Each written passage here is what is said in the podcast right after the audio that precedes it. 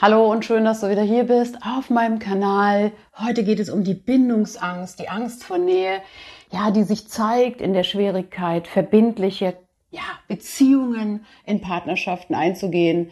Und warum haben eigentlich so viele Menschen Angst, um sich verbindlich zu binden?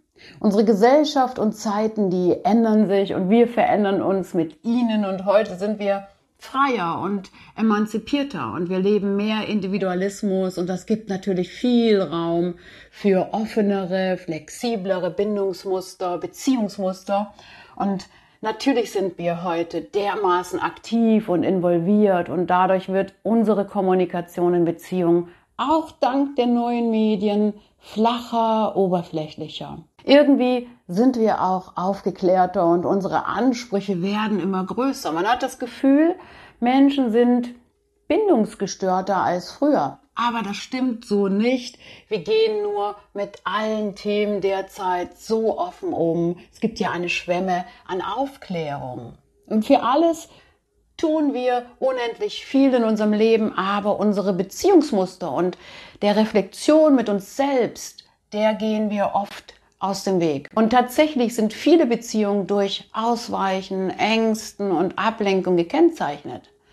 Bei der Bindungsangst gehen die Nähe und Distanz Hand in Hand. Also Sicherheit und Autonomie ist die große Sehnsucht von bindungsängstlichen Menschen. Wer sich vor den Schmerzen, die mit Nähe verbunden sind, fürchtet, versucht sich vor ihnen zu schützen und verschließt sein Herz dann. Und da sind wie, ja, das ist wie im Käfig drin. Und wir nennen das dann Bindungsangst, die Furcht vor der verbindlichen Liebe und Nähe, die dann ganze Generationen zu prägen droht. Und man denkt an Menschen, die keine Beziehung leben können oder man denkt an die Menschen, die ständig in On-Off-Beziehungen leben und an die ständigen Selbstoptimierer, die daraus resultierenden Ansprüche, die als Spiegel dann gelebt werden. Viele Menschen wollen ihr Leben als Single nicht aufgeben, da sie sich an diese Unabhängigkeit gewöhnt haben. Dies aufzugeben ist für einige sehr schwer, dass sie keine emotionale Nähe zulassen und Angst vor Beziehungen haben, sogar Angst vor Menschen entwickeln. Es gibt auch bindungsängstliche Menschen, die lange in einer Beziehung sind und trotzdem dieses Nähe Distanzproblem in ihrer Beziehung ausleben. Und das ist natürlich spannungsgeladen. Wir wissen, Menschen sind besonders abweisend, weil sie schwer verletzt wurden in ihrem Leben. Jeder Mensch entwickelt in der Kindheit den sogenannten Bindungsstil und die damit verbundenen Ängste. Wenn Kinder zum Beispiel unsichere Eltern erlebten, die selbst unsichere Bindungsmuster in ihrer Kindheit erlebten, können bindungsängstliche Menschen heranwachsen. Eine unsichere Bindung kann entstehen, wenn sich die Eltern eher gleichgültig verhalten, es nicht ausreichend auf das Kind eingegangen wird, es vielleicht sogar vernachlässigt wird. Also wenn Sicherheit fehlte, so dass sich das Kind nicht selbstständig und selbstbewusst entwickeln konnte. Und es könnte natürlich auch sein, dass Liebe erhalten früher an Bedingungen geknüpft wurde, so dass das Kind ein, sozusagen ein Deal eingehen musste. Kinder denken dann, sie sind das Problem und tun ganz viel für Aufmerksamkeit und ja, gesehen zu werden. Und in der Konsequenz wurde dann Nähe mit Gefahr, Anspruch, Leistungsdruck verkoppelt. Und auch belastende Erfahrungen wie der Verlust, der Tod eines Elternteils oder das Nicht-Anwesend-Sein von Vater oder Mutter hinterlassen schmerzhafte Spuren und sind dann im Endeffekt als Bindungsproblematik, vielleicht sogar als Störung sichtbar. Aber auch überbehütete Kinder können Bindungsängste entwickeln. Die Enttäuschung im Jugendalter, Mobbing, negative Erfahrungen in den späteren Paarbeziehungen sind natürlich auch prägend. Und wie viele Menschen tatsächlich Bindungsproblematiken haben, lässt sich mit Studien schwer belegen, denn Betroffene sind oft der tatsächlichen Ursache ihrer Probleme, Süchte, Störungen, Symptome nicht bewusst. oder leugnen es. Und manch bindungsängstlicher Mensch wird dann auch Narzissmus unterstellt. Bindungsangst kann tatsächlich narzisstische Züge aufweisen. Aber Narzissmus und Bindungsangst sind nicht dieselben Konzepte. Und nicht jede Beziehung ist toxisch, destruktiv oder man ist ständig getriggert. Bindungsangst kann man verändern. Das Problem ist, Psychotherapeuten diagnostizieren selten Bindungsangst. Es ist eher ein, ja, Selbsterkennen. Und ich möchte dir mit diesem Beitrag heute, mit diesem Video, Podcast, Bindungsangst besser, ja, verständlich machen und dir einen individuellen Weg aufzeigen. Und ich freue mich natürlich, wenn ich dich hier auf meinem Kanal informieren und Mut machen kann und dir aufzeigen kann, wie du mit Ängsten, mit deiner Heilung, auch in Beziehungen umgehen lernst. Und wenn du magst, abonniere auch gerne meinen Kanal. In der Angst vor Nähe dahinter steht konkret die Angst, die Intimität unerträglich machen kann. Intimität, gleichbleibende konstante Nähe und Verbindlichkeit führt bei Menschen mit Bindungsangst zu Stress. Dadurch kann ihr Nervensystem latent im sympathischen Zustand sein. Der Sympathikus ist der Teil des vegetativen Nervensystems, der zumeist eine ergotrope Wirkung hat. Das heißt, er erhöht die Aktions- und Alarmbereitschaft des Körpers bei tatsächlicher oder gefühlter Belastung.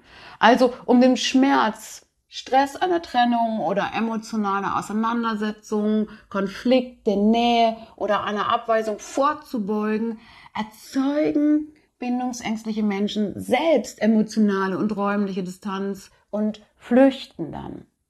Bindungsphobiker, wie man sie auch nennen kann, regulieren ihren unruhigen Nervenzustand, der durch Nähe entsteht, zum Beispiel dann durch Geschäftigkeit, Ablenkung, Frustnörgelei, Streit, Fehlersuche, Schuld auf den anderen abwälzen oder anderen Bewältigungsmethoden, obwohl sie sich doch so sehr nach Verbindung sehnen. Und das ist natürlich für das Gegenüber deprimierend, verwirrend, bis hin sogar bedrohlich, denn oft gehen Bindungsphobiker mit Menschen in Resonanz, die unsicher sind, und Verlustängste haben. Jedes Mal, wenn der unsichere Part die Distanz des Bindungsphobikers unerträglich empfindet und dann ins Klammern und Insistieren abrutscht, stößt der Bindungsängstliche ihn zurück und zieht sich noch mehr zurück. Was für ein Spannungsverhältnis sich da entwickelt, das kann zu anstrengenden bis hin, ja, ich sag's nochmal, toxischen Beziehungsdynamiken führen.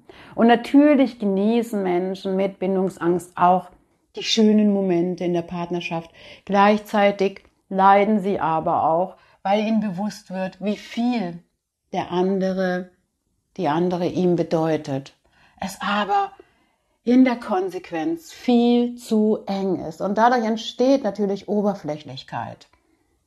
Besonders die Angst vor Grenzüberschreitungen, die Angst, eine Rolle zu bedienen und auch der Erwartungsdruck zum Beispiel für das Gegenüber zu sorgen, verantwortlich zu sein, stresst Bindungsphobiker ohne Ende. Sie wollen ihre Unabhängigkeit eben nicht verlieren und Autonomie ist so extrem wichtig. Und manche Menschen verweigern dann auch Sex, Körperlichkeit in der Beziehung und flüchten sich in Affären und idealisieren den Ex oder die Ex. Fear of Missing Out, die Angst, etwas zu verpassen, ist übrigens ein Teil von bindungsängstlichen Menschen. Das ständige Ablenken, sich zerstreuen, in den sozialen Medien unterwegs sein, draußen äh, unterwegs sein, ist natürlich ein Abwehrmechanismus und dient dem Selbstschutz und natürlich ist der Körper von bindungsängstlichen Menschen der Leidtragende, denn in ihm wurden alle Programme, das Entwicklungstrauma abgespeichert, so dass bindungsängstliche Menschen leicht triggerbar und körperlich extrem verspannt, starr oder sogar verkopft sind. Also dieses Gefühle ausdrücken, das ist dann auch nicht so der Lieblingssport, sage ich mal. Eine Beziehung mit einem Bindungsphobiker hat nur eine Chance, wenn man aufhört zu klammern oder zu insistieren. Erst wenn man den Phobiker gehen lassen kann oder Freiraum gibt, was er unbedingt braucht, um sich nicht bedroht zu fühlen, kann die Angst weniger werden. Und man geht davon aus, dass bis zu 70 Prozent der Menschen mit Entwicklungsstörungen sogar Trauma aufgewachsen sind. Somit sind unsere heutigen Beziehungen oft schwer und wir benötigen viel Selbstreflexion und Wissen über uns selbst. Bindungsangst kann nur überwunden werden, wenn der Betroffene, die Betroffene selbst daran arbeiten möchte. Leider ist das nicht oft der Fall.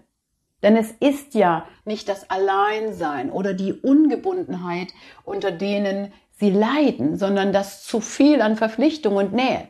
Also der Antrieb, das Belohnungssystem, was angetriggert werden müsste, etwas zu verändern, um zu erhalten, was man eigentlich gar nicht möchte, wovor man sogar Angst hat, ist minimal. Kein Leidensdruck bedeutet keine Anstrengung. Und eigentlich möchte ich gerade keine Beziehung, ist ein Nein in sechs Worten. Und dann sag auch du Nein, wenn dir lockere Beziehungsmodelle zu wenig sind. Du wirst einen bindungsängstlichen Menschen wenig überzeugen können, wenn er nicht ähm, von Grund auf selbst möchte und einen Antrieb hat. Wenn du auf diese vermeidenden Menschen triffst, dann steckt vielleicht sogar ein eigenes Muster bei dir dahinter, dass du selbst keine Nähe zulassen möchtest. Und dann ist natürlich mh, hm, der Kampf und das Insistieren äh, ermüdend. Und das Buhlen ähm, könnte eine unbewusste Strategie von dir sein, vielleicht ähm, sogar diesen Menschen in deinem Leben zu haben, um deine Bindungsangst zu überspielen. Denn Gleiches und Gleiches gesellt sich ja auch gern. Also sich die Bindungsangst einzugestehen und sich ändern wollen, ist eine entscheidende Voraussetzung. Warum flüchtet man vor sich und anderen? Das kann der erste Schritt in das persönliche Wachstum darstellen. Denn Bindungsmuster sind ja nicht in Stein gemeißelt. Jeder kann sich verändern, wenn er eben will. Und der erste Schritt wäre, dass man sich die Bindungsangst eben eingesteht, sich fragt, warum flüchtet man und wie hoch ist die Gefahr heute, verbindlicher zu bleiben. Und will man das von sich selbst wissen und selbst auch erfahren? Wenn dein Gegenüber Bindungsangst hat, dann hilft es oft schon, ja, sich gegenseitig Freiräume zuzugestehen und trotzdem die Verbindung eben nicht komplett zu lösen. Pausen machen und ein moderater Rückzug kann dann die Absprache werden. Also wie geht euer Mittelweg zwischen Freiheit und Nähe?